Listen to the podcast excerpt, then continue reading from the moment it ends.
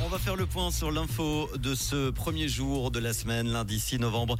L'essentiel de l'actu avec Robin Jaunin. Bonsoir Robin. Bonsoir Manu, bonsoir à tous. Des neuroscientifiques lausannois et français ont présenté aujourd'hui dans la revue Nature Medicine une neuroprothèse corrigeant les troubles de la marche liés à la maladie de Parkinson.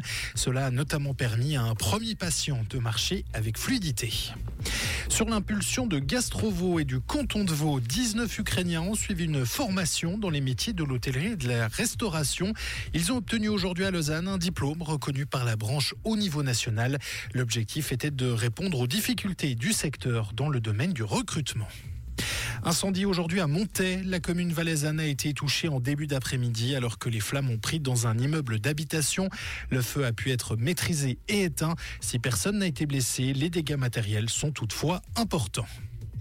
Les syndicats suisses inquiets des premières discussions Suisse-Union européenne. Ils demandent au Conseil fédéral de défendre les intérêts de la population dans ces négociations et de garantir la protection des salaires et le service public.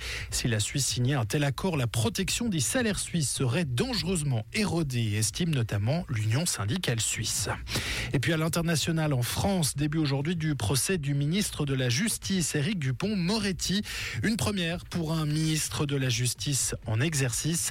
S'il est finalement reconnu coupable de prise illégale d'intérêt, il encourt 5 ans d'emprisonnement, un demi-million d'euros d'amende, ainsi qu'une peine complémentaire d'inéligibilité et d'interdiction d'exercer une fonction publique. Merci Robin, bon lundi soir. Comprendre ce qui se passe en Suisse romande et dans le monde, c'est aussi sur rouge.